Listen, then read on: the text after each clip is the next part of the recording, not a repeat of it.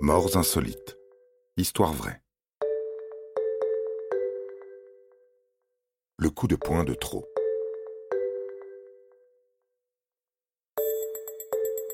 On a beau se croire invincible et le prouver jour après jour sur scène, tout être humain a ses limites.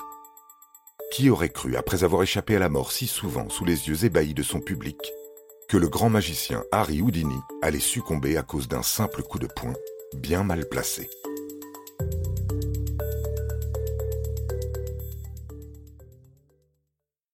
Eric Weiss, plus connu sous le nom d'Harry Houdini, est un des magiciens les plus célèbres du monde. Enfant, il se livre déjà à des numéros de contorsionniste et d'illusionniste devant ses camarades. Arrivé aux États-Unis à l'adolescence, il continua à apprendre la magie, s'inspirant notamment du magicien français Robert Houdin. Il se spécialise dans l'évasion.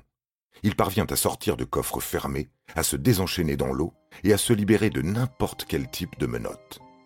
Sa notoriété commence en 1898 lorsqu'il lance un défi à la police de Chicago. Il se dit capable de s'évader de prison en moins de 30 minutes.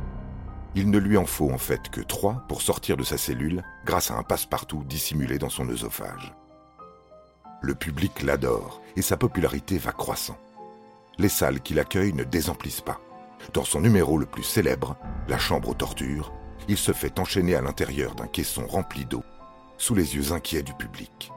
Puis une couverture recouvre le caisson, tandis qu'une musique angoissante retentit. Les minutes s'égrènent, on retient son souffle. Le grand magicien va-t-il périr noyé? Non, c'est mouillé mais vivant qu'il réapparaît sous les ovations. La mort n'est pas pour lui.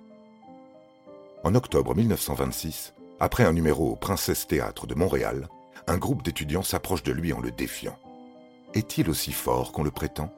Au cours de ses spectacles, il a en effet l'habitude de demander à quelqu'un dans le public de lui infliger un coup de poing dans le ventre pour prouver qu'il est invincible. Il accepte de recevoir quelques coups dans l'abdomen pour tester sa force. J. Gordon Whitehead porte un peu rapidement un premier coup, puis un second. Il n'attend pas que le magicien qui s'est cassé la cheville quelques jours avant en exécutant un tour d'évasion à Albany, soit prêt à encaisser. Houdini demande au jeune homme d'arrêter. Dès l'après-midi, le magicien se plaint de douleurs au ventre. Elles empirent.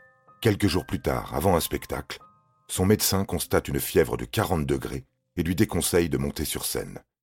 Houdini s'entête, mais la représentation lui est un cauchemar. Le 31 octobre, Houdini meurt d'une péritonite en raison d'un violent coup de poing. Et aucun tour de magie pour le sauver. Vous avez aimé cet épisode? N'hésitez pas à le commenter, à le partager et à le noter. À bientôt pour de nouvelles histoires. Studio Minuit, créateur de podcasts addictifs.